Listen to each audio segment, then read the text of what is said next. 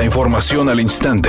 Grupo Radio Alegría presenta ABC Noticias. Información que transforma.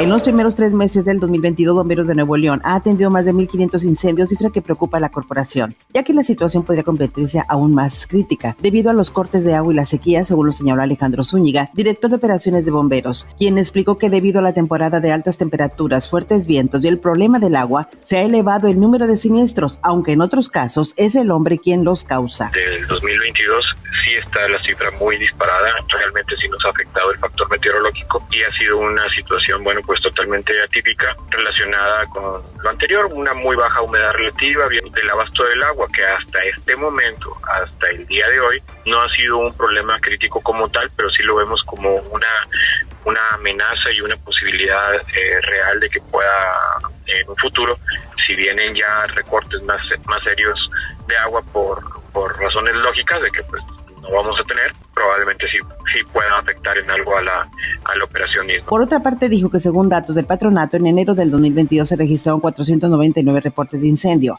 en febrero 467 llamados y en marzo sumaron más de 500. Y la red hidrantes de agua distribuidas en el área metropolitana es administrada por Agua y Drenaje de Monterrey, lo que significa que en las zonas donde exista una reducción del servicio, los bomberos tampoco podrán acceder al vital líquido y tendrán que recurrir a traer agua de otras estaciones o apoyarse de pipas municipales. El problema es cuando estamos, podría suceder, cuando estemos atacando un incendio en un sector donde no tenga agua. Ya tuvimos un incidente hace un par de semanas en el municipio de Podaca, que pues ese día se suscitó un incendio en una bodega a cielo abierto de, de cartón, Parque Industrial El Milagro, si mal no recuerdo, y afortunadamente el municipio con sus pipas y servicios públicos, así como dos empresas aquí de la localidad que se solidarizaron con nosotros, la empresa Metalsa y la empresa Rey, nos abastecieron de, nos abastecieron de agua. Finalmente, para disminuir la cantidad de incendios, pidió a las empresas manufactureras que almacenan materiales peligrosos tener cuidado en sus procesos, mantener las brigadas contra incendios y los equipos preparados, y a la población no arrojar colillas de cigarro.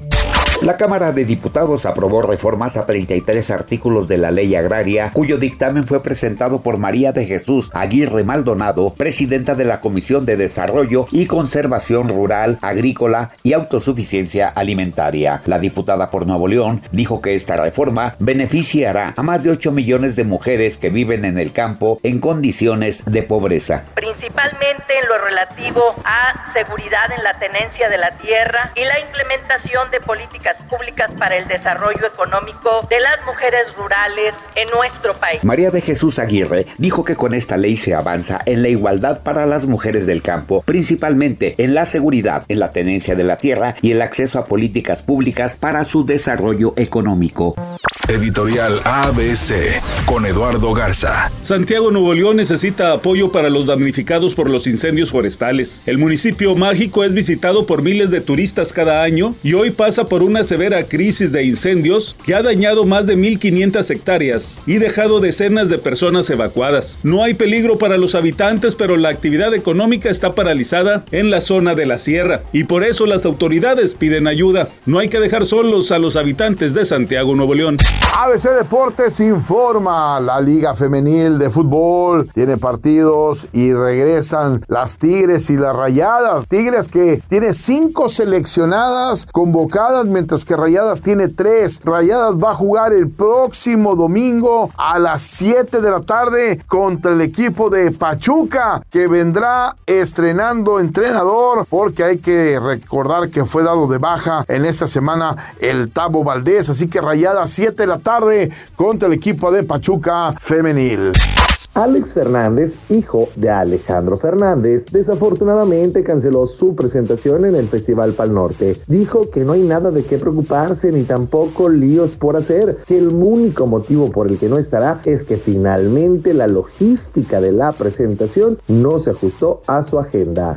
Es un día con escasa nubosidad. Se espera una temperatura máxima de 30 grados, una mínima de 22. Para mañana sábado se pronostica un día con cielo parcialmente nublado. Una temperatura máxima de 32 grados, una mínima de 20. La actual en el centro de Monterrey, 25 grados. ABC Noticias. Información que transforma.